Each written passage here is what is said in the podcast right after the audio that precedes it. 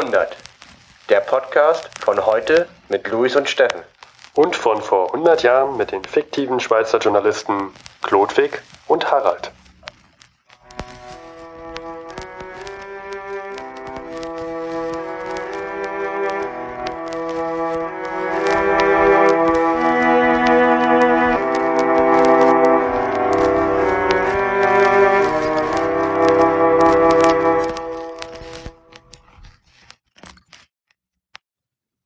Hallo, willkommen zur 22. Folge vom Vorhundert Podcast. Heute ist der 23.05.2015 und von vor 100 Jahren war der 23.05.1915.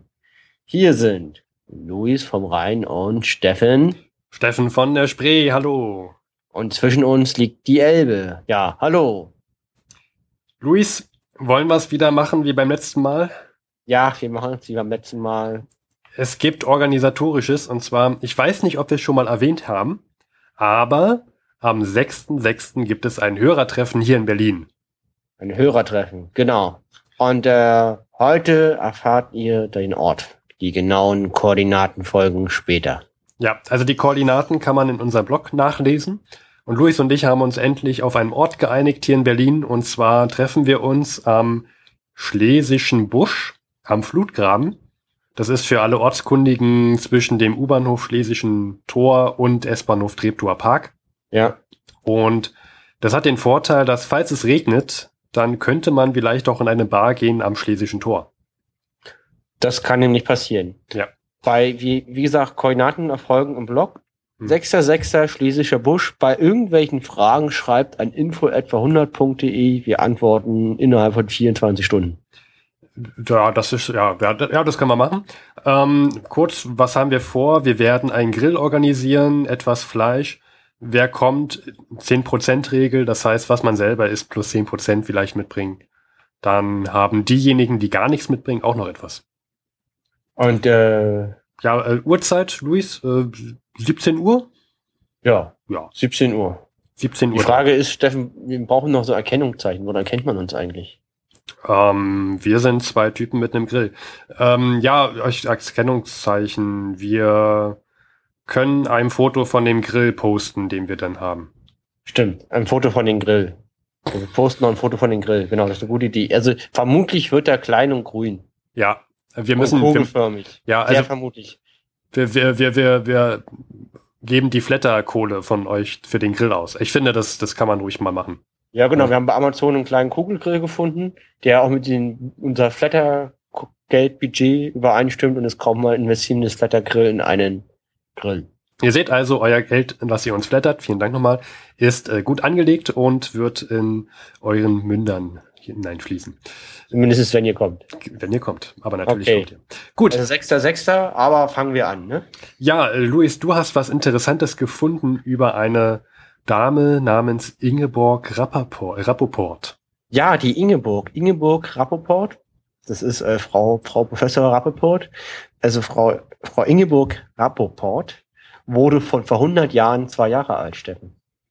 Und warum erzählst du mir das? Weil, also wie gesagt, von vor 100 Jahren wurde sie zwei. Diese junge Dame hat von, hat vor zwei Wochen ihre Doktorarbeit erfolgreich verteidigt. Äh, Moment, also sie lebt noch? Ja. Und hat jetzt vor, vor zwei, zwei Jahren, Wochen. Vor zwei Wochen hat sie ihre, dann ist sie ja jetzt schon 102. 102 Jahre alt. Mit 102 Jahren hat sie jetzt ihre Doktorarbeit verteidigt. Ja, das ist so die älteste erfolgreiche Promotion, die es so gibt. Ja, kann man schon formulieren. Und wann hat sie diese Doktorarbeit geschrieben? Doch jetzt nicht auch etwa vor zwei Wochen fertig? Oder? Nee, vor 80 Jahren ungefähr hat sie die geschrieben, so. Äh, in den 30er Jahren hat sie die abgegeben. Und warum hat sie damals nicht die, ihre Doktorarbeit verteidigt? Na, sie hat sie abgegeben und sie durfte nicht verteidigen, weil ich meine, ihre, also sie, sie, ihre Mutter ist Jüdin gewesen, meine ich, so war das. Ah. Jetzt schlag, schlag mich nicht, wenn ich die Details zusammenbringe, aber jedenfalls sie war, ihre Mutter war Jüdin oder jüdischer Herkunft. Jedenfalls durfte sie dadurch nicht ihre Arbeit verteidigen und ohne Verteidigung gibt es keinen Doktortitel. Sie hat aber vom ihren damaligen Professor eine Bescheinigung bekommen, die ihr bescheinigt, dass sie halt, also sie hätte einen Doktortitel bekommen, wenn es nicht verboten gewesen wäre, weil sie jüdische Abstammung ist. Okay, das kann ich mir vorstellen, dass es für den Professor damals auch schon heikel war, so etwas auszustellen. Aber das ist eine gute Frage und es hat auch hat auch ernsthafte Konsequenzen gehabt, weil Ingeborg Graboport ist nach Amerika ausgewandert daraufhin und dort wurde ihr Studium nicht anerkannt, weil sie hatte ja keinen Abschluss, sie hatte ja keinen keinen Doktor in Medizin, also der und da musste sie noch mal zwei Jahre lang an die Uni gehen, nur deswegen. Also war nicht lustig. Das heißt, sie konnte dann aber in den USA durchstarten und dort Karriere machen. Nicht ganz. Ähm, also erstmal hat diese, diese, dieser Doktortitel, den sie nicht hatte, hat sie Zeit ihres Lebens geärgert. Ne? Logischerweise würde mir auch so gehen. Und sie war nicht nur jüdischer Herkunft, sondern sie war auch noch Kommunistin. Ganz blöde Kom Kombination. Das, denn dadurch war sie in den USA auch nicht so willkommen. Sie hat da gearbeitet und hat da auch studiert, aber ist aus politischen Gründen ausgewandert in den 50ern, meine ich, wieder zurück. Und das finde ich sehr interessant, in die DDR. Also es gibt auch Menschen, die sind in die DDR eingewandert. Ja, es gab viele Menschen, die in die DDR eingewandert sind, Luis. Gar nicht so viel. Da müssten wir mal den, den, den Podcast von Martin Fischer mal be, be, befragen, wie viele, ob er da nicht mal so ein Special macht. Das stimmt, da müssen wir Martin mal ansprechen. Der, der kennt sich da aus, da bin ich kein Experte. Lieber Martin, falls du uns gerade hörst, bitte belehre uns doch eines Besseren. Ja, das wäre super. Jedenfalls Ingeborg Raboport ist dann in die DDR eingewandert hat zwischen, hat auch geheiratet und dann Kinder bekommen. Ihr Sohn ist auch ein sehr, sehr guter und bekannter Mathematiker. Ja, und in der DDR ist sie eine sehr anerkannte und berühmte Kinderärztin geworden, die maßgeblich dazu beigetragen hat, die Geburtensterblichkeit signifikant zu senken. Mhm. Und sie war dann praktisch Professorin an der Charité und hat da gelehrt. Also sie hat dann auch dann habilitiert und ihre war Professor. Ja, interessant, dass man sich denn noch mit 102 Jahren dazu entschließt, die Doktorarbeit zu verteidigen, weil ihm das wurmt. Ja, ja. interessant. Und in, die, und in den 70er Jahren ist sie in Ruhestand gegangen. Wahnsinn. Wahnsinn, ja. In den 70er Jahren ging sie, ging sie halt in Rente und ja, jetzt hat sie gesagt, ich verteidige meine, meine Doktorarbeit. Ähm, das ist Total ja. spannend. Erstmal nochmal Wahnsinn. Ja, sich nach so langer Zeit zu entschließen. Aber Verteidigung es gibt ein, hm? noch was? Es gibt auch einen Film über, über, über ihr. Das, das ist die Raboports und so drei Leben. Der wurde 2004 auf Arte ausgestrahlt. Und dann wollte ich noch was zu ihren Kindern sagen. Finde ich auch ganz spannend. Sie hat vier Kinder. Der eine ist Biochemiker und Professor an Harvard.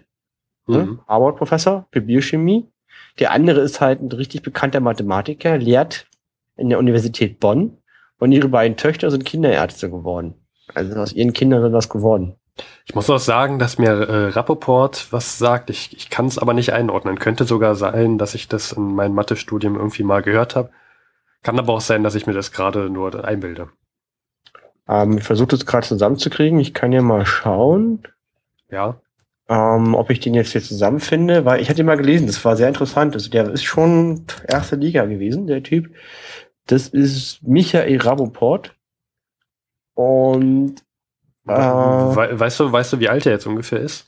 Der ist 48er Baujahr. Oh. Also dann 52, peinlich, peinlich, 52, 66 ist er. Der hat studiert in Paris, Princeton und Harvard und hat in Paris halt auch promoviert. Also warum auch nicht? Also ja, kann man ja mal machen, ne? Und es ist auch Professor, ne? Also der eine Sohn ist Professor für Biochemie in Harvard und er ist jetzt Professor für arithmetische algebraische Geometrie in Bonn. Also ich glaube, der Familie am Familientisch ist es, ist es, stell mir das gerade so vor, ne?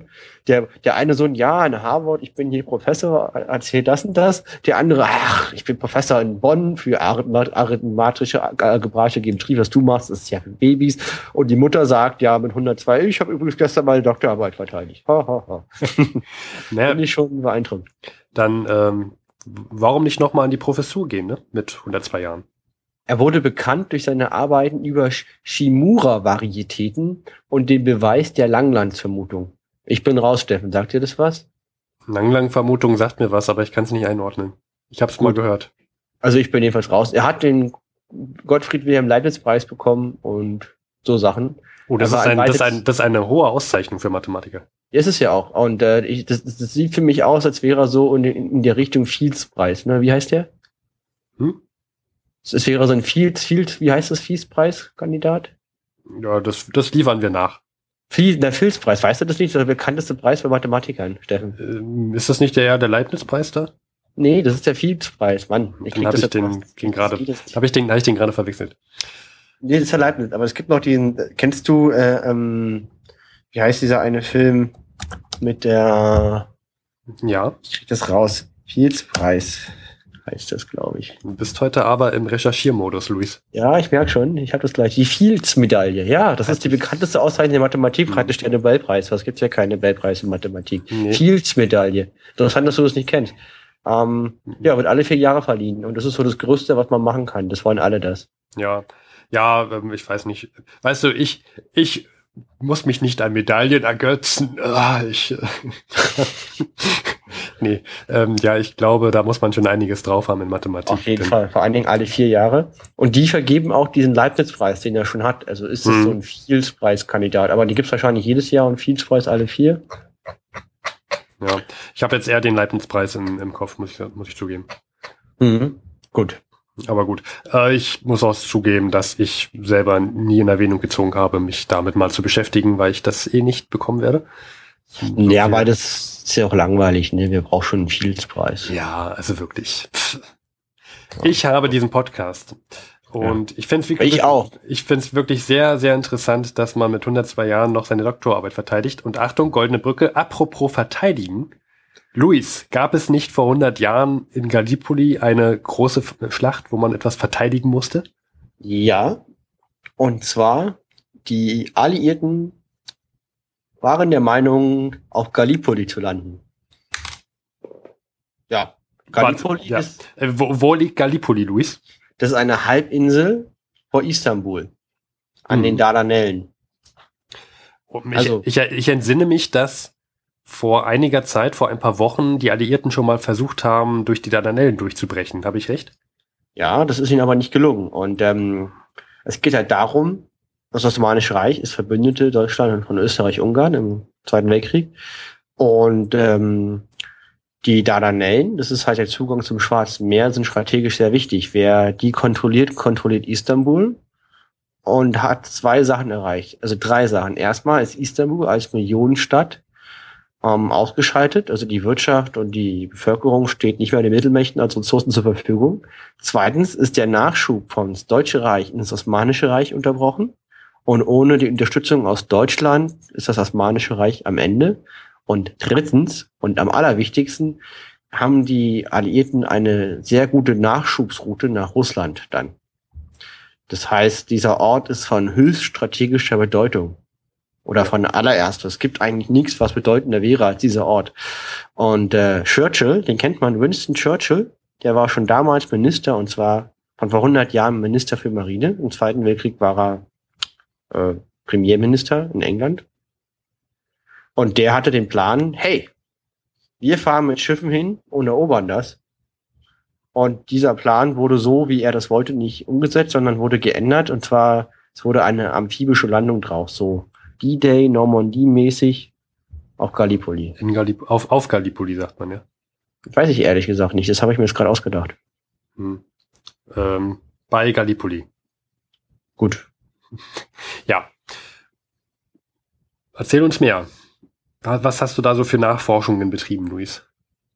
Ja, die sind da gelandet, und zwar an mehreren Buchten, haben es aber versäumt. Also die Landung wurde von tagelang Bombardements eingeleitet von Schiffen, mhm. wobei die Alliierten sehr große Verluste durch Minen hinnehmen mussten. Und äh, Beschuss mit Schiffen hat einen entscheidenden Vorteil. Man ne, beschießt den Gegner und hofft, dass er halt dann geschwächt wird. Hat aber auch einen Nachteil. Der Gegner wird gewarnt. Also wenn man drei Wochen lang den gleichen Strand beschießt, weiß der Gegner dann auch so, okay, da könnte jetzt was passieren. Das heißt, sie waren vorgewarnt und auf den Angriff äh, vorbereitet. Ja, und wenn Gallipoli, muss man sich vorstellen, irgendwie ähm, die Soldaten sind dann mit Ruderbooten hingepaddelt. So, wir mussten selber hinpaddeln mit Ruderbooten, sind dann in das Meer gesprungen, was hüfthoch war und die, und die, und die, und, die, und, und da, da wurde unter Wasser Stacheldraht verlegt und haben sich da schon teilweise sehr schwer verletzt an diesem Stacheldraht. Und dann mussten sie an Land und dann war eine Steilküste. Das heißt, sie mussten erstmal irgendwie 10, 20 Meter bergauf klettern, stellenweise, um dann oben anzugreifen. Und das war furchtbares Gelände und Die haben es nicht geschafft, schnell große Gebiet, Gebietsgewinne zu erzielen und haben sich an den Stränden festgebeißt, jetzt an mehreren verschiedenen Schluchten. Ich will nicht in die Details gehen. Später wurde noch eine zusätzlich größere Landung erfolgt, und zwar im Rücken des Feindes. Diese wurde aber auch nicht so schnell und so erfolgreich eingesetzt, dass halt größere Gebiete eingenommen wurden und die Alliierten lagen an den Stränden. Und dann entstand analog zum, zur Westfront ein mörderischer Stellungskrieg. Ja, also das klingt doch, das, also diese Bedingungen, die klingen furchtbar. Ja, waren sie auch. Das war absolut furchtbar und die Versorgung war total schlecht und schwer und das ist also die komplette Westfront in einer Nussschale. Also dann ja. sind die da drin und es geht nicht vor und nicht zurück und absurde verwundeten Zahlen und die und ähm, ja, kann, kann ich mir das dauert auch noch eine Weile an. Kann ich mir das jetzt vorstellen, dass es äh, noch den ganzen Krieg da dauert? Also stehen die sich noch den ganzen verbleibenden Krieg da gegenüber oder wie kann ich mir das vorstellen? Also jetzt vor 500 Jahren sind sie ja gelandet, aber nein, ähm, wir können es ja jetzt auch schon sagen, in einigen Monaten ziehen sich die Alliierten zurück und die ganze Aktion ist ein einziges Fiasko. Okay. Ähm, also nicht, nicht die ganzen, also nicht exakt so wie an der Westfront, aber ja. doch schon so ähnlich. Mhm. Ganz, ganzes Fiasko. Ähm, ja. Du, du, hast mir also erzählt, also die, dass du, Entschuldigung, du würdest noch was sagen? Ja, ähm, genau. Ähm, die Idee, also wie gesagt, die Idee stammt von Churchill, aber in seinem Plan wurde nicht umgesetzt. Also er hatte den Plan, Flottenverbände die aus, die, die sehr veraltet sind, auch vom technischen Stand. Also damals war das so, dass es im Schiffsbau riesige Fortschritte gab. So wie heutzutage bei uns bei Smartphones. Das heißt, Schiffe von 1904 waren schon völlig veraltet, obwohl die erst zwölf Jahre alt waren. Und die Engländer als größte Nation mit der größten Marine hatten einen Haufen Schiffe, die voll funktioniert haben, aber eigentlich technisch veraltet waren und in einer großen Seeschlacht gegen die deutsche Marine nicht mehr eingesetzt werden konnten effektiv. Und mit diesen ollen Schiffen wollte Churchill hinfahren nach dem Motto, hey, entweder wir haben Erfolg und dann können wir den Krieg entscheiden.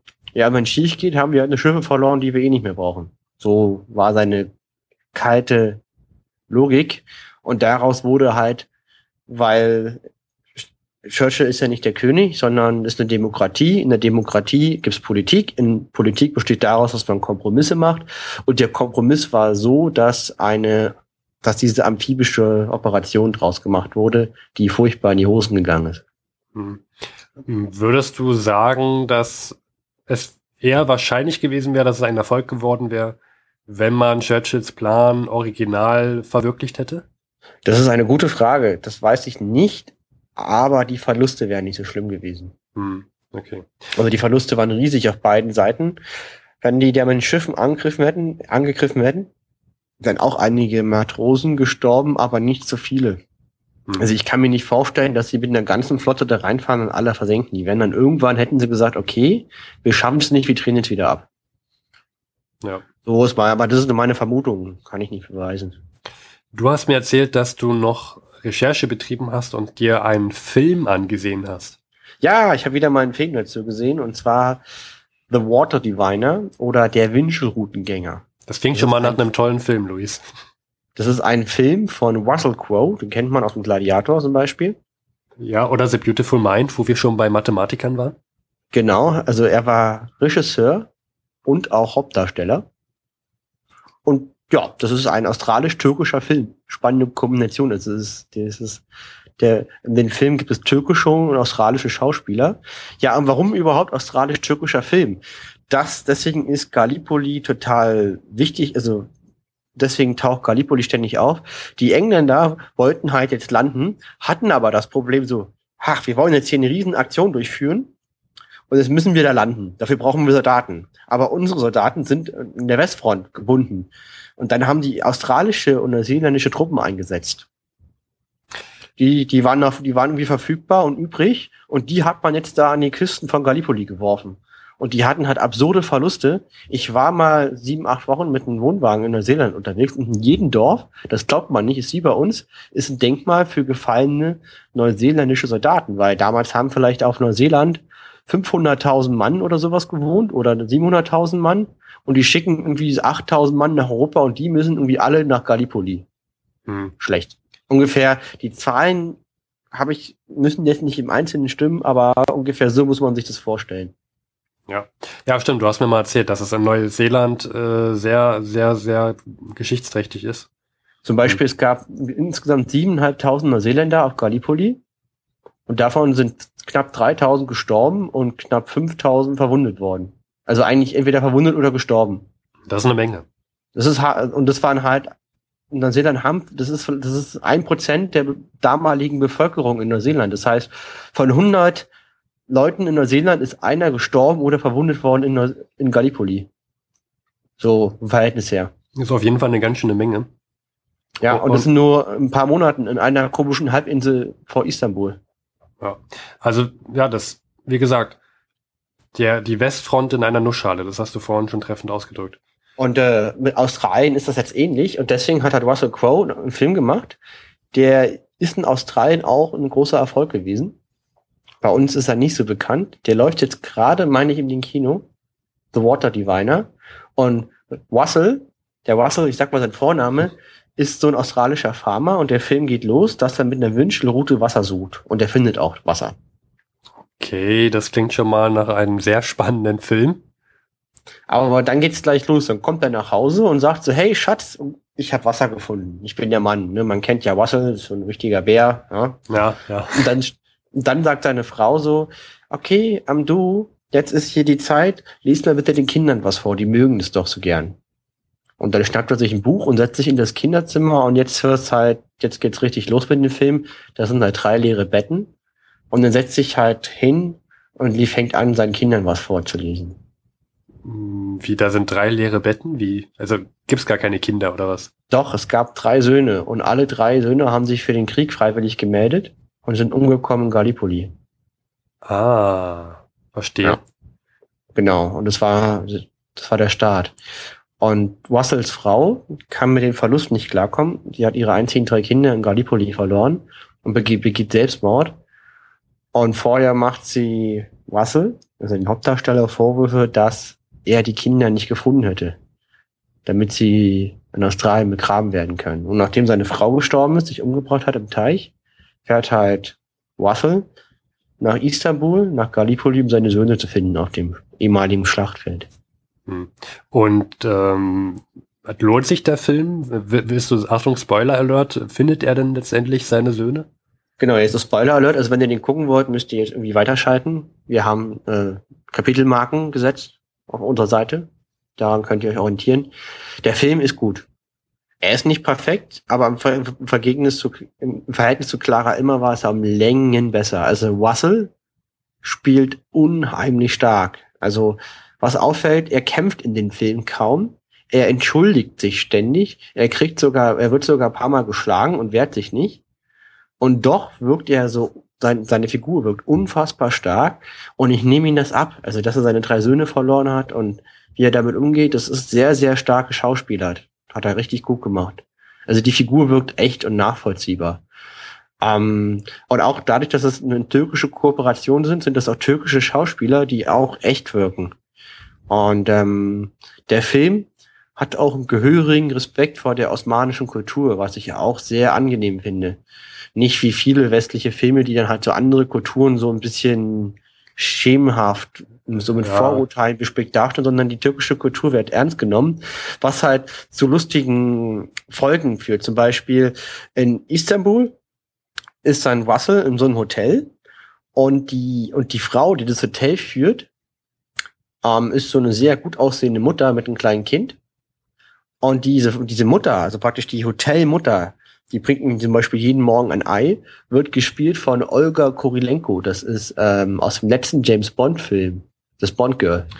Der letzte James Bond-Film war Du hast ja. Ah, ja, ja, ähm, genau, ja, ja, war Skyfall und, aber äh, ist das die, die stirbt in James Bond-Film, in dem? Ich glaube Skyfall, ja, in, in Skyfall ist, ist, ist, ist, ist das da nicht Olga Kurilenko? Das ist so eine sehr gut aussehende schwarzhaarige Ukrainerin. Da war auf jeden Fall eine sehr gut aussehende schwarzhaarige Frau.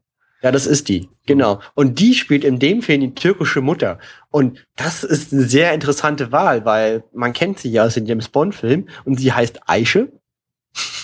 Finde ich ein sehr toller Name. Ja. Also Olga Kirolenko heißt Eiche, spielt eine Türkin und was total super ist in diesem Film, alle Türken sprechen Türkisch. Also ich habe den jetzt auf Englisch geguckt und die Türken sprechen halt Türkisch mit Untertiteln und Türkisch ist eine sehr schöne Sprache und das trägt auch sehr zur Atmosphäre bei. Daran merkt man, der Film ist gut. Die haben sich Gedanken gemacht. Und ähm, jedenfalls, aber Olga Kirulenko trägt ein Kopftuch stellenweise und spielt eine türkische Mutter. Das, das, das, das fand ich sehr interessant, aber sie macht es gut. Also du machst mir gerade Lust, diesen Film zu sehen. Ich habe, ich, wir haben das noch nicht durchgesprochen. Ich höre das jetzt alles zum ersten Mal von dir und ich bin wirklich gerade geneigt, diesen Film zu gucken, ja. Das klingt nach ja. einem guten Film. Ist er auch. Also, er ist nicht in allen Sachen perfekt. Ich will jetzt auch nicht so sehr auf die Nachteile eingehen, aber ähm, auch so die Hintergrundgeschichte, also von Olga, ich sage jetzt immer Olga zu ihr, ähm, ihr Mann ist natürlich auch im Krieg gefallen, macht die, sie ist Witwe und sie hat ein kleines Kind und ähm, ähm, und äh, alle wissen, dass er tot ist. Sie tut so aber so, so als würde er leben, weil wenn sie anerkennen würde, dass er tot wäre, müsste sie halt nochmal heiraten. Ne? Und dann müsste sie den Bruder heiraten von ihren verstorbenen Ehemann, den will sie aber nicht heiraten. Und da wird auch eine sehr tolle Szene gezeigt, wie praktisch sich die erste Ehefrau von dem Bruder, den sie heiraten müsste, und sie sich gegenübersteht vor so einem leeren Bett. Und dann sagt die erste Ehefrau zu Olga, der eventuell zukünftigen Zweitehefrau, Oma will join you every third night. Also Oma möchte, wird, wird jede dritte Nacht so zu dir kommen und beide Frauen hassen sich, jetzt schon. Also auch, auch wieder eine spannende Seitengeschichte, wie der Film interessant damit umgeht. Hm. Klingt, klingt gut. Ja. Finde ich gut. Oder einmal, einmal wird halt Olga von den Bruder, Bruder praktisch ihres verstorbenen Ehemanns geschlagen und Russell, der Australier, mischt sich natürlich ein und vermöbelt ihn. Und Olga, und Olga ist total wütend auf ihn, weil er sagt, du hast überhaupt keine Ahnung von unserer Kultur. Weißt du, was du für einen Schaden anrichtest? Er wird dir das nie verzeihen und so. Du hast seine Ehre beschmutzt. Und ja, also das hat mich echt überrascht. Das finde ich, finde ich sehr interessant. Ähm, also schlägt sich Russell Crowe doch in dem Film irgendwann mal? Ah. Das Spannende ist, also er, er, kommt zum Schlachtfeld und Russell ist halt Russell, ne? Er findet in Australien Wasser mit einer Wünschelrute, das heißt, er findet sofort auf diesem riesigen Schlachtfeld seine, seine Söhne. Ja, natürlich mit einer Wünschelrute.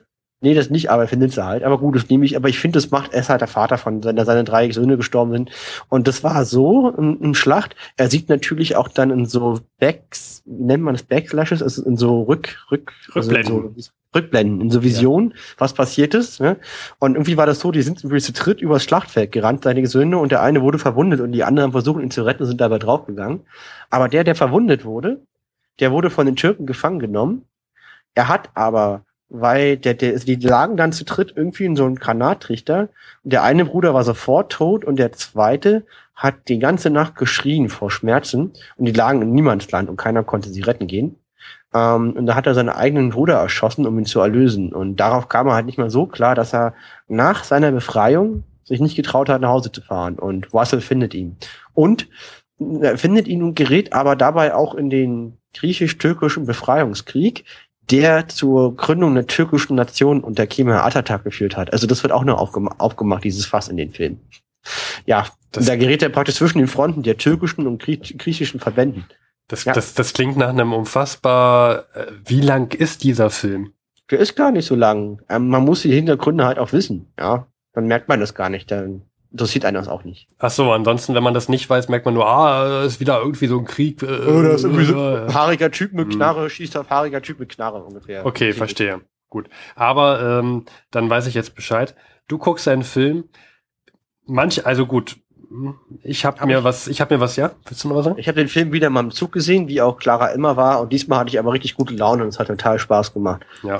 Liebe ARD, so macht man einen guten Film, verdammt. Ja, manche gucken Filme für Vorbereitung dieses Podcasts, andere, wie meiner, meiner einer, fährt extra durch halb Europa, nur um sich eine Ausstellung im Museum anzusehen. Also mit halb Europa möchte ich sagen Österreich. Genauer gesagt Innsbruck. Luis, ich war in Innsbruck. Halb Europa, Österreich. Ja, du, das ist in, also die Alpen. Ich sag dir, das ist. Ja, aber gut, von Berlin aus ist das aber schon etwas weiter, muss man fairerweise sagen. Aber Österreich und Ausland, hm. Du, ich hatte Schwierigkeiten, die Leute dort zu verstehen. Ja, okay, ja. Also ich, ich hatte, ich glaube, nach dem dritten Tag hatte ich meine Gastwirtin endlich leicht verstanden. Ja, ich, ich wusste, ich, ich kam da rein und sie hat Weißt mich, du, was hilft? Einfach auf Englisch mit dir reden. Ja, da, da waren, es waren Briten beim Frühstück und ich, also wie gesagt, die, die Gastwirtin hat sich mit mir unterhalten, da besser gesagt, hat mir irgendwas gesagt und ich habe immer nur ja, ja gesagt. Ja, ja, ja. Und äh, wie gesagt, kamen dann Briten rein in den Raum und sie hat in einem perfekten Englisch mit diesen Personen gesprochen. Ich habe sie sofort verstanden.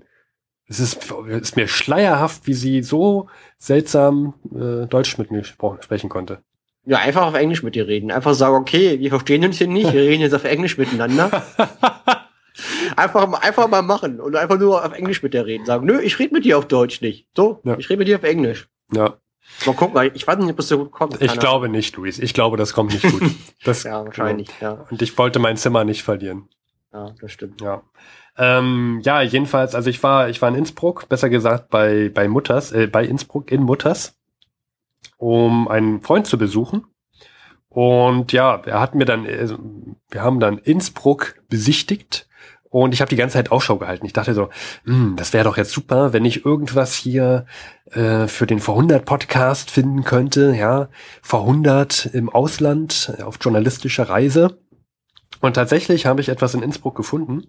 Im Tiroler Landesmuseum gibt es eine Ausstellung, die heißt Front Heimat Tirol im Ersten Weltkrieg. Kann ich sehr empfehlen. Geht, äh, ist eine Ausstellung über zwei Etagen mit äh, vielen Bildern, mit vielen Gegenständen von vor 100 Jahren, mit äh, ähm, ja, ein paar Dokumenten auch. Ähm, zum Beispiel wurde das Tiroler Ehrenbuch oder Auszüge vom Tiroler Ehrenbuch wurden gezeigt. Weißt du, was das Tiroler Ehrenbuch ist, Luis? Nee, aber ich wollte sagen, als du mir erzählt hast, du warst auf dieser Ausstellung, weil das war ja, das wusste ich, das wusste keiner von uns vorher, als du da hingefahren bist, dass die da ist, ich gesagt, Steffen, du bist der Beste. Das bin ich doch sowieso. Ja, Äh, Gut, konnte ich auch nicht sagen, ohne zu lachen. aber Ähm, Ehrenbuch weiß ich nicht, was es ist. Äh, ja, das ist sehr interessant. Und zwar das Tiroler Ehrenbuch wurde mittlerweile auch digitalisiert. Da gibt es einen Link auf unserem Blog. Und zwar wurden alle vermissten, gefallenen und verstorbenen Kriegsteilnehmer aus Alt-Tirol von 1796 bis 1945 in einem Ehrenbuch ähm, gelistet. Das heißt, da sieht man dann äh, die den Namen der Verstorbenen, Geburtsort, Geburtsjahr, meistens noch ein Foto, was sehr interessant ist. Und ähm, hin und wieder auch einen kleinen, ähm, eine kleine, einen kleinen Lebenslauf. Ein unfassbarer Aufwand. Ich habe hier mal eine Frage. Äh, hier, der, der, der Mann an den billigen Plätzen. Hier, ich habe eine Ja, Frage. äh, und zwar, ja, Sie dürfen. ist, ist da auch Südtirol mit dabei? Äh, Da ist auch Südtirol, glaube ich, mit dabei. Also Alttirol ist ja meiner Logik halt ne, das heutige Tirol und äh, Südtirol. Hm. Ja, wie gesagt, es ist ähm, von ab 1796 und da Gut, müsste, dann ist es, dann, dann müsste das Südtirol da müsste sein. auch Südtirol noch mit dabei sein. Ja. Ähm, sehr, was, was ich erwähnenswert fand, fand, dass dieses Ehrenbuch aus 158 Bänden besteht und allein 120 Bände umfassen allein den Ersten Weltkrieg. Ja, das sind 23, um die 23.000 Einträge in diesen 100, 120 Bänden. Der Wahnsinn, das sind ja nicht nur die Hälfte, das sind ja irgendwie äh, 75 Prozent. Das ist, das ist eine Menge und das, wie gesagt, Das sind nicht 75 Prozent, das sind, das, das sind 80 Prozent. das, 80 Prozent dieses Ehrenbuchs aus gefallenen Tirolern ist der Erste Weltkrieg. Da sieht man mal, was der Erste Weltkrieg einfach, also, ne, Das ist unfassbar viel. Äh, Ich habe mal geguckt, äh, am 23.05.1915 gab es zwölf Einträge. Hm, Also zwölf Personen, die vermisst, gefallen oder verstorben sind und aus Alt-Tirol stammen. Das finde ich auch lustig, egal was ich mache. Mittlerweile, ob ich Zeitungen lese oder ein Auto fahre, ich bin ja jetzt geschult nach einem Jahr von äh, vor 100 Podcast. Man findet immer Sachen über den Ersten Weltkrieg, wenn man drauf achtet. Ja, das ist mir vorher gar nicht so bewusst gewesen, wie viel wir eigentlich äh, noch mit dem Ersten Weltkrieg hier zu tun haben und wie viel wir noch damit konfrontiert sind in unserer Gegenwart. Ja. Ähm, äh, wir haben vorhin den, den Aufwand, den Aufwand äh, angesprochen. Das Aber Buch- erzähl mal, was ist, was, was war denn das eigentlich in der Ausstellung selber? Ja, Moment, Moment. Äh, Das Buch wurde 1914 begonnen und erst 1927 fertiggestellt. Ja, so Was? viel, so viel zum Aufwand. Das ist aber, ja, sorry, dass ich dich ja gerade so weiterträgen wollte. Das ist aber ganz schön lange. Ja. Hm, also nur für die, für diese 120 Bände da. Hm, das ist viel. Hm.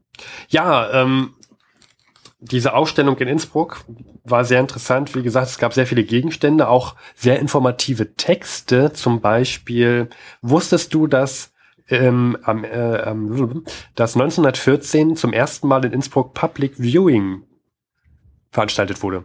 1914? Hm. Wie, also gab es ein Pferderennen? Äh, nee. Und zwar, wir erinnern uns zurück an den 24.07.1914, da ist man gerade mitten in der Juli-Krise. Ja.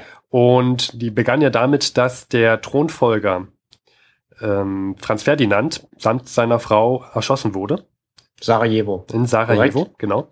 Und dass Österreich-Ungarn kurz danach an Serbien ein, Entschuldigung, ein ähm, Ultimatum gestellt hat. Und dieses Ultimatum hat einen riesigen Medienhype ausgelöst, sodass teilweise die Innsbrucker Nachrichten mit Hilfe einer Projektion auf das Haus der Redaktion ähm, die aktuellen Ereignisse ähm, äh, also dann damit also ein Live-Feed. Ein ja also, genau. einen Ticker ein Live-Ticker. Genau also da, dadurch dass die das halt als riesige Projektion auf das Haus gemacht haben kann man sagen dass das so das erste Public Viewing damals in Innsbruck war. Ja also aber warum Public Viewing? Das ist ja kein Public Viewing das ist ja ein Live-Ticker im Wesentlichen naja das sind viele Leute die sich das ansehen konnten damals und die das verfolgt haben aber Viewing ist für mich, wenn du längere Zeit am gleichen Ort bleibst. Also so wie beim Fußball. Und das ist eher so am Vorbeigehen, ach, da ist eine neue Meldung. Vielleicht standen ja damals sehr viele Leute und haben auf die nächsten Meldungen gewartet. Ah, ist ja gut. ist, ist auch nicht so wichtig. Aber ist trotzdem interessant, also dass, dass sie das für diesen Meldungen so praktisch live, die, die, ne, die Drähte glühen zwischen den Botschaften. Äh, hm. Deutschland ist an Österreichs Seite, egal was Österreich macht. Ja. Finde find, ja. find ich auch interessant, dass man sozusagen kostenlos Informationen preisgegeben hat. Ne? Also man könnte ja auch sagen, hier kauft euch die Zeitung, dann wisst ihr, was drin steht, was gerade passiert. Aber nein, mhm. man hat das tatsächlich an die Haus äh, ähm, projiziert. Wer gerade in Innsbruck wohnt, das war das Haus der Redaktion in der Erlerstraße. Hm. Ja, okay. ansonsten ähm, gibt es viele Gegenstände, es ist über zwei Etagen. Ich habe ein paar Fotos gemacht, Luis. Ähm, wir können uns ja mal ein paar anschauen. Zum einen habe ich dir ein Foto von einer Vakuum-Kochkiste geschickt. Ja, das sieht sehr interessant aus. Mhm. Aber so richtig, wie es funktionieren soll, habe ich nicht verstanden. Äh, ja, das ist, da steht ja eine Kiste. Genau, das ist eine Kiste mit einem riesigen ähm, Loch, der so, da ja, passt ein, passt ein sehr großer Zylinder rein.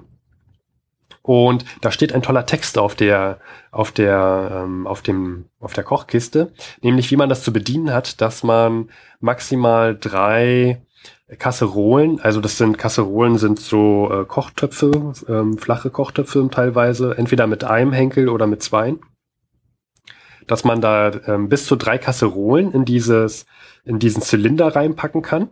Mhm. Ja. Wenn man aber allerdings nur ein oder zwei reinmachen kann, dann kann man einen Isolierkolben raufpacken. Dann ist das dicht.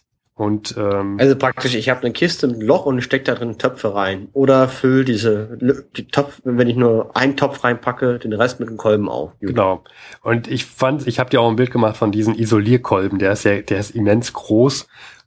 Und diese Holzkiste, ich fand, das war einfach. Aber wie funktioniert das jetzt? Also wie kriege ich das da drin warm? Das, das äh, müsste den Physikern überlassen werden, das zu erklären. Aber da drin wird's dann warm. Da drin wird's warm. Man kocht dann mit Vakuum. Wie genau das funktioniert, habe ich mich jetzt nicht für interessiert. Aber wie kriegt man das denn warm mit Vakuum? Also mit Vakuum kann man Sachen warm halten. Also wenn du halt was Warmes da reinsteckst, ist das so eine Art Thermoskanne. Ja, das kann sein. Das hat mich jetzt nicht interessiert. Dem, das sei Sieht interessant aus. Also ist das eher eine, ist das eher eine Thermoskanne in groß? Naja, das Ding heißt Kochkiste. Ich vermute mal, dass man damit kochen kann. Na, vielleicht was kochend heißt Ja, es. vielleicht ähm, was kochend heißt es rein, reinhauen kann, ja. Also ich weiß nicht, unter Vakuum ändern sich ja auch nochmal Temperatur. Also kann, kann man ja auch wahrscheinlich. Ach nee, ich will jetzt nichts Falsches sagen. Ähm, ich weiß es nicht ja, genau. Unter, das müsste man nochmal. ändern sich Temperaturen. Mhm. Das weiß ich aus meinem Physikunterricht. Uh, uh, bitte nicht schlagen. Aber ich meine, unter Druck ändert sich was.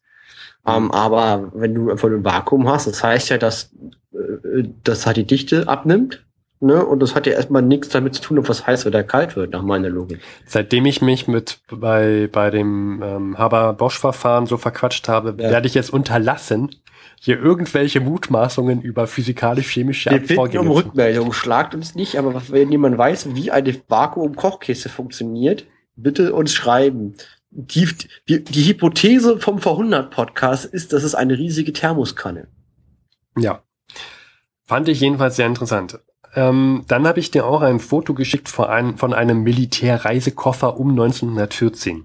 Ja, der, der ist ja super handlich. Ja, wenn ich höre Militärreisekoffer, dann denke ich so, okay, 1914, man muss wahrscheinlich schnell mobil sein, packt man ein paar Gegenstände in etwas sehr Leichtes rein und hat dann einen Koffer und kann den mitnehmen. Ne? So wie man sich einen Koffer halt vorstellt heutzutage.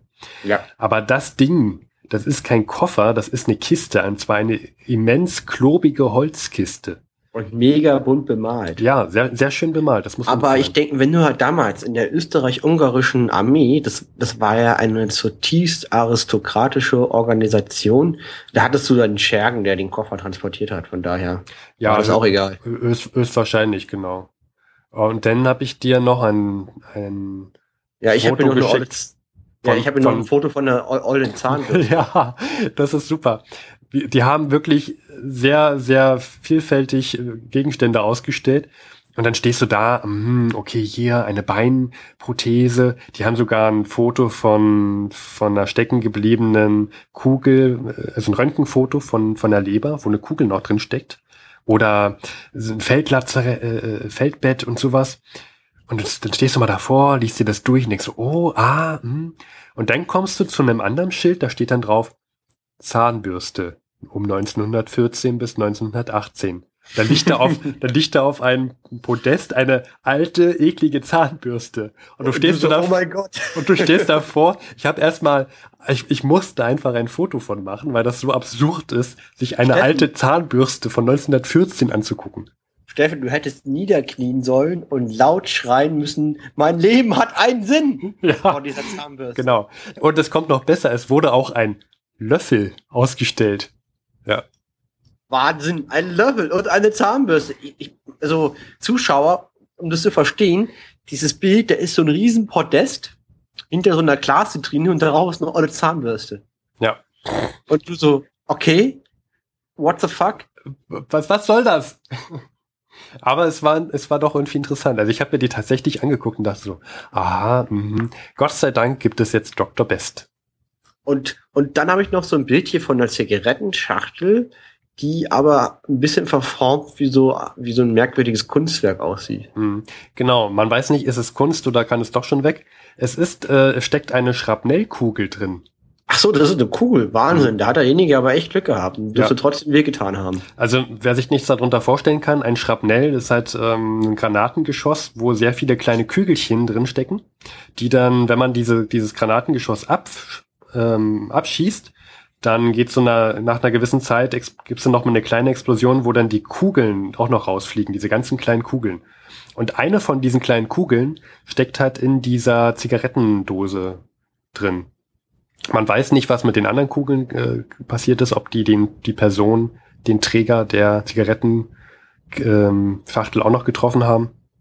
Aber ich fand es sehr, sehr interessant. Da, also mit was für einer Wucht diese Kugeln anscheinend aufgeprallt äh, sind, um so eine Verformung zu ja. verursachen. Ist schon, die, also die Büchse sieht sehr merkwürdig aus. Also für mich ist es schon eher Kunst. Sehr verbogen. Ja. Also wie gesagt. Aber sie hat gehalten und die Kugel abge abgewehrt. Also es lohnt sich, es sind sehr viele interessante ähm, Dinge zu sehen. Ich habe auch, man konnte sich auch äh, Feldpost durchlesen, anfassen und durchlesen. Ne? Es werden keine Originale gewesen sein, sondern ähm, Fotokopien. Und was ich gefunden habe, ein Flugblatt. Ja, und zwar ähm, ist es ein, ein Flugblatt und äh, diese Flugblätter wurden für die Verwundetenfürsorge verwendet, also die Einnahmen aus diesen Flugblättern wurden für die Verwundetenfürsorge verwendet. Steffen? Hm? Harald und Klodwig haben mich gerade angerufen. Die haben eine wichtige Nachricht gesagt, und zwar Italien ist in den Krieg eingetreten. Oh, da müssen wir aber schnell hinschalten. Äh, äh, Flux, Fluxkondensator ab.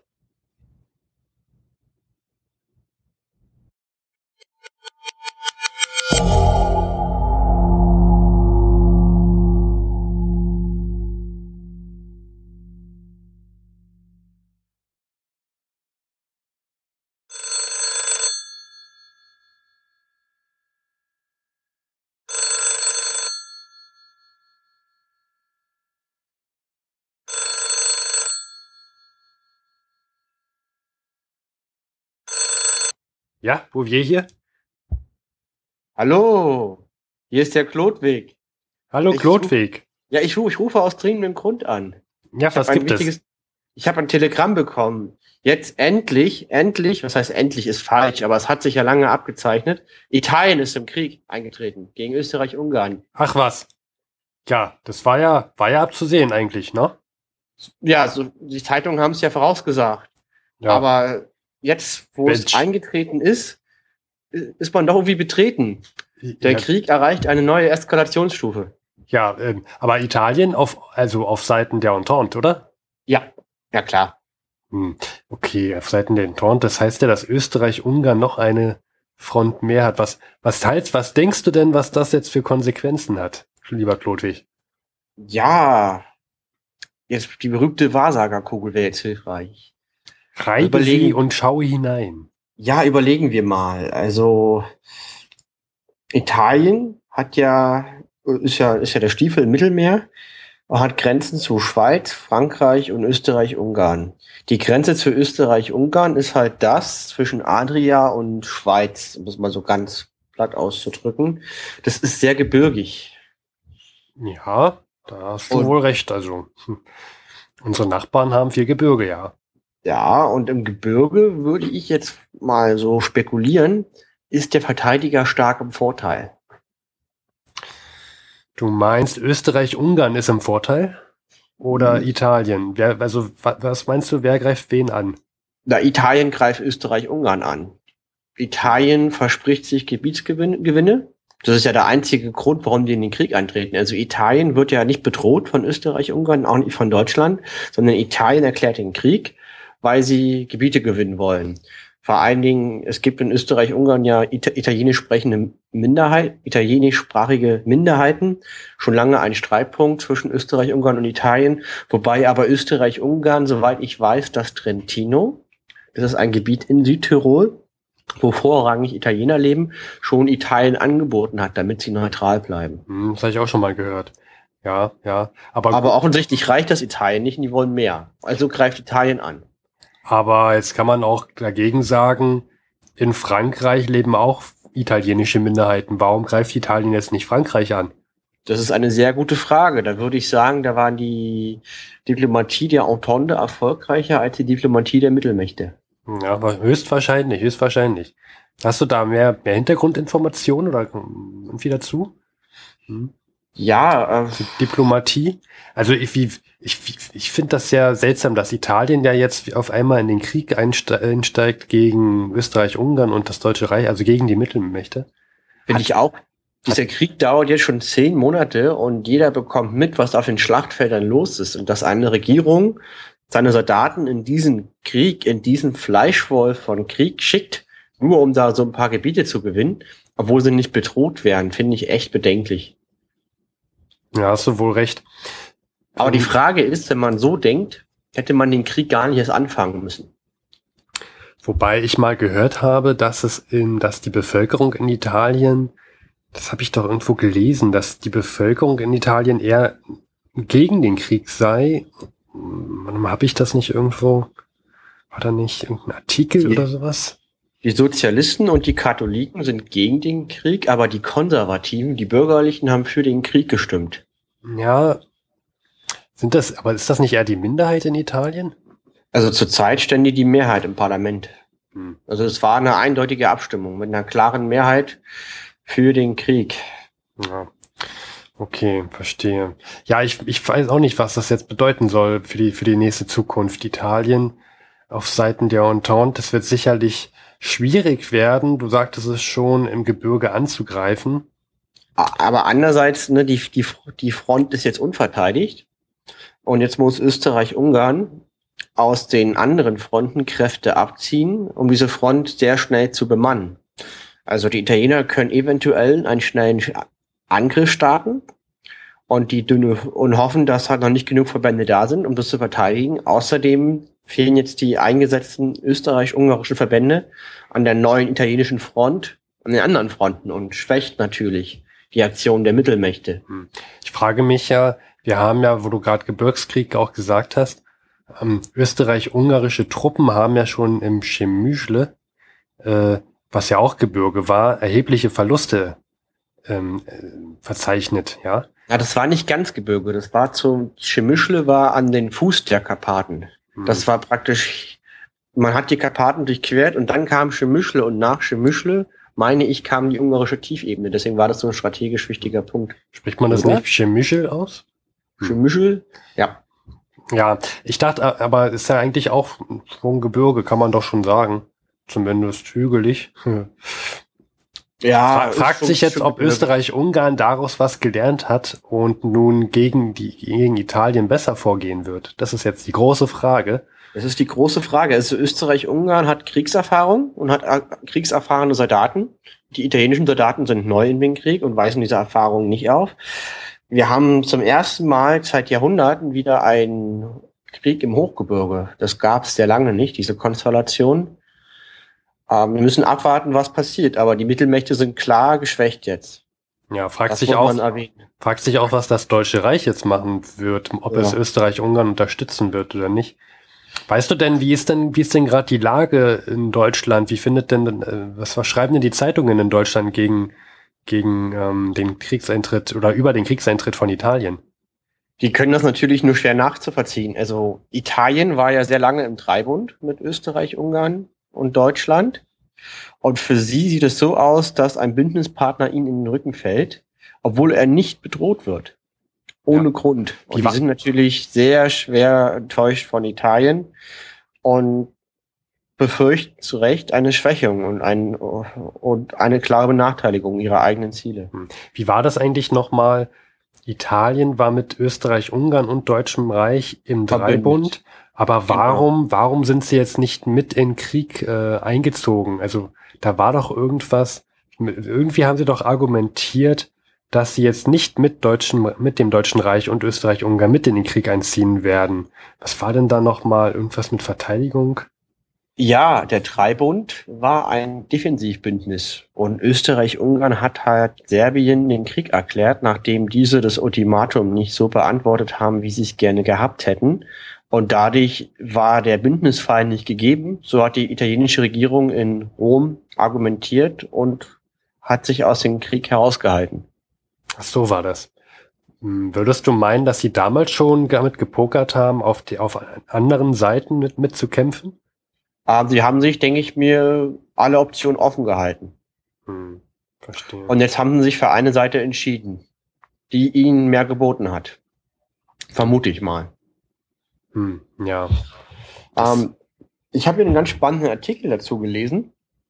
Der bringt, finde ich, die deutsche Position. Du hattest ja gerade danach gefragt, sehr gut auf den Punkt. Das ist von der Frankfurter Allgemeinen Zeitung, die Nummer 137 vom 18.05. Ja, Moment, die Frankfurter Zeitung, ich lasse mir die ja immer hierher hm? schicken. Ach, das war ja vor vier Tagen. Da war ja Italien ja, noch nicht im Krieg. Moment, ein, ein ich habe die, ja. ich hab die hier doch irgendwo. Ja.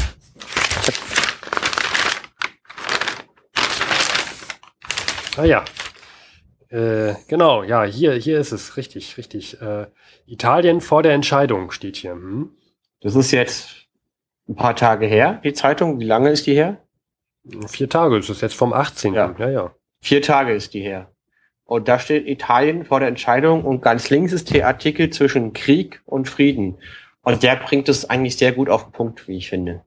Ja, ich weiß nicht mehr so richtig, was da drin stand, außer ich glaube, es ging darum, man konnte nicht wirklich nachvollziehen, warum Italien so äh, erpicht darauf ist, in den Krieg einzutreten gegen Österreich, Ungarn und Deutschen Reich. Ja? Da stand irgendwas von, dass sie ja gar keine Gebietsansprüche, also mhm. verteilt. Also der Artikel, der Artikel stellt ja am Anfang die Frage, wie und durch wen entstehen Weltkriege? Und nennt den Beitrag von Italien als ein sehr erstaunliches Beispiel und äh, erläutert die Hintergründe und argumentiert, dass das überhaupt nicht verständlich ist, dass Italien in den Krieg eintritt. Ja, stimmt. Hier war auch irgendwo, stand hier was mit, mit, mit, dass sie nicht einmal Ehre zu verteidigen hätten. Ich, ich suche ich such mal den Satz. Weißt du, ja, weißt die Argumentation ist so, dass es zutiefst unehrenhaft wäre, den eigenen Bündnispartner in den Rücken zu fallen in der Stunde der höchsten Not. Hm.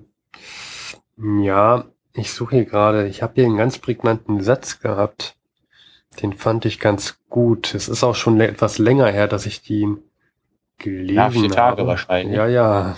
Naja, nicht ganz vier Tage, weil ehe die Zeitung bei mir ankommt, Klotwig, das dauert schon. Ja, ich finde den Satz jetzt nicht. Hm. Schade. Ja, gut. Ja, was stand da noch drin? Ich weiß es gar nicht mehr. Ich kann dir mal was zitieren. Ja, mach Anders mal. als durch den Einfluss der Tyrannei der Straße und ernstlicher Bedrohung lässt es sich kaum erklären, dass die für die Neutralität eintretenden Polit Politiker und Parteien ähm, die Gegenwehr genommen wurden und sich einschüchtern ließen. Ja, also klar, das hat die deutsche Position und das bringt es halt einfach auf den Punkt. Ähm, es bleibt abzuwarten, welche Entwicklungen sich ergeben. Äh, in diesem Krieg wurde schon mehrmals gesagt, bis Weihnachten sind wir zu Hause. Das, was wir jetzt tun, bringt die Entscheidung. Ich wage die Prognose, der Kriegseintritt von Italien wird am Gesamtbild nicht viel ändern. Dazu fehlt es der italienischen Armee an Schlagkraft und sie hat den Nachteil, im, im hohen Gebirge zu kämpfen gegen Österreicher, die Erfahrung haben, die auf eigenem Gebiet kämpfen, die verteidigen. Der Verteidiger ist immer im Vorteil, gerade im Gebirge. Und welches Land hat Erfahrung, wie man am besten im Gebirge kämpft? Die Österreicher, denke ich, haben auch die erforderlichen Gebirgstruppen dafür.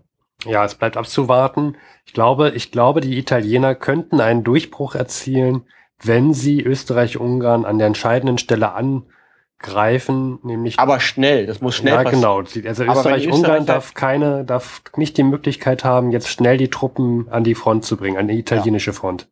Wenn die Österreicher Zeit haben, Nachschub zu organisieren, Truppen in die Berge zu setzen, dann haben die Italiener keine Chance. Dafür fehlt ihnen die Armee in die Schlagkraft.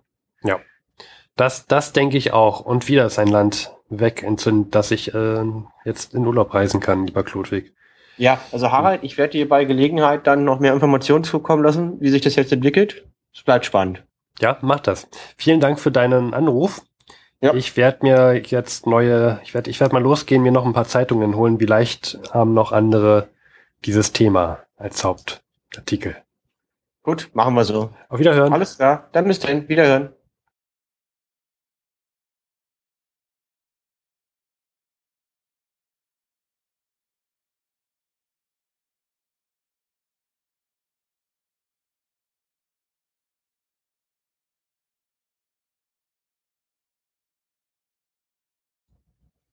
Und hier noch mal ein kleines Outro.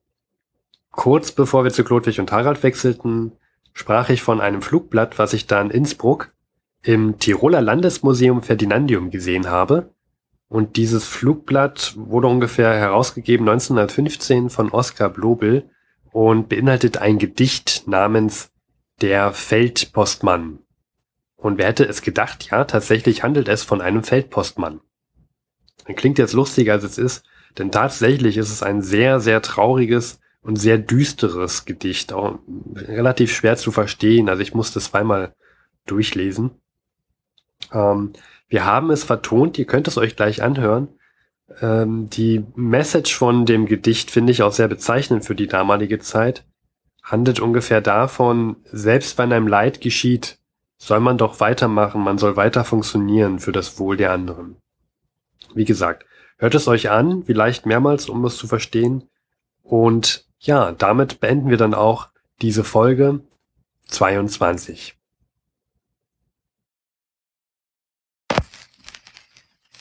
Der Feldpostmann.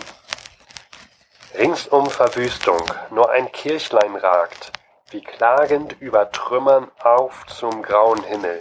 Erst gestern noch um tobt von wildem Lärm, von todgebärendem, entmenschtem Schlachtgetümmel.